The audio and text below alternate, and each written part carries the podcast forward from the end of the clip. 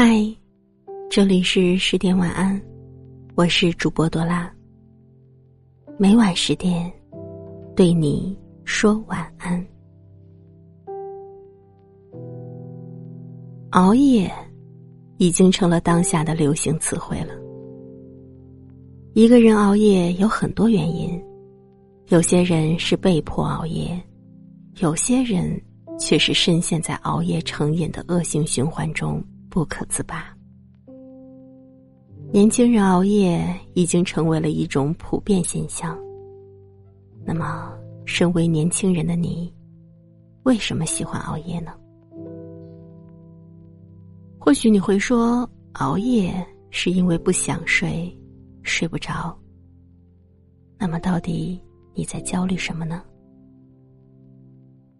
每个迟迟难以入眠的深夜。你的脑海里在想些什么呢？我有一个朋友是做文案工作的，在很多人看来，文案工作嘛，很轻松，朝九晚五，敲敲键盘，轻松不累，这样的工作不好吗？然而对他来说，生活真的是毫无乐趣。从早上醒来到晚上九十点睡觉，他都要一直接受领导的远程遥控。一听到手机响，情绪就会紧张。每天都要应付客户各种各样奇葩的要求，一遍遍改稿，一遍遍接受精神的折磨。一份工作让他体会到的，并不仅仅是身体上的劳累。更是一种被时刻操纵的无力感。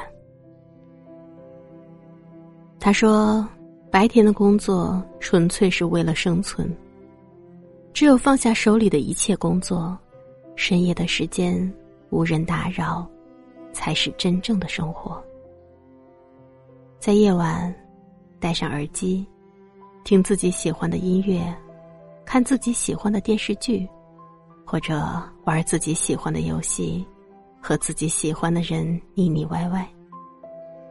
只有深夜里的自己，才是真正的自己。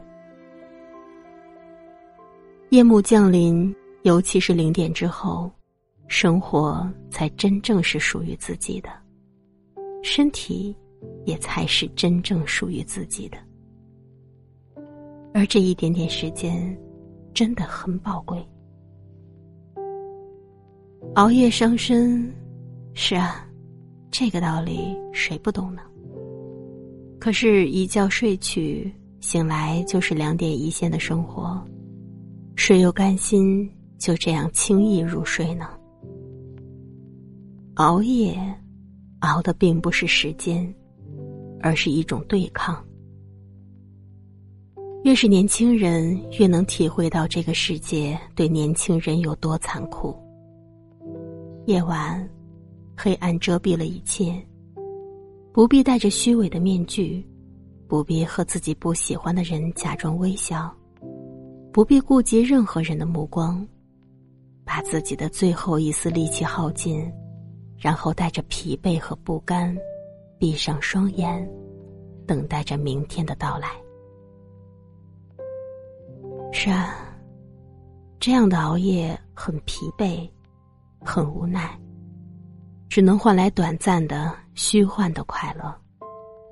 可是，这已经是你唯一能够选择的抗争方式了。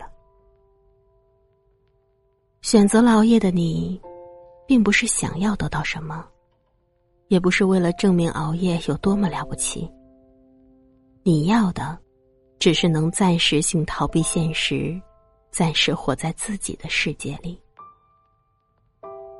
那么，这样的熬夜，有什么难以理解的呢？如果生活让每个人都能感到享受，那又有谁愿意熬夜呢？生活不就应该是慢慢熬吗？分开了，说好的两不相欠，简单点，干脆些，各走一边。逛逛街，聊聊天，买双新鞋，我天真以为是新的起点。大半夜睡不着，情绪更迭。一杯酒，一首歌，更沦陷。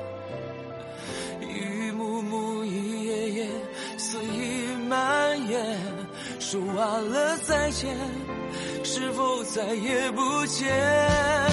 我熬了一整夜，想抱着你的脸，你最后说抱歉，把我困在这个圈。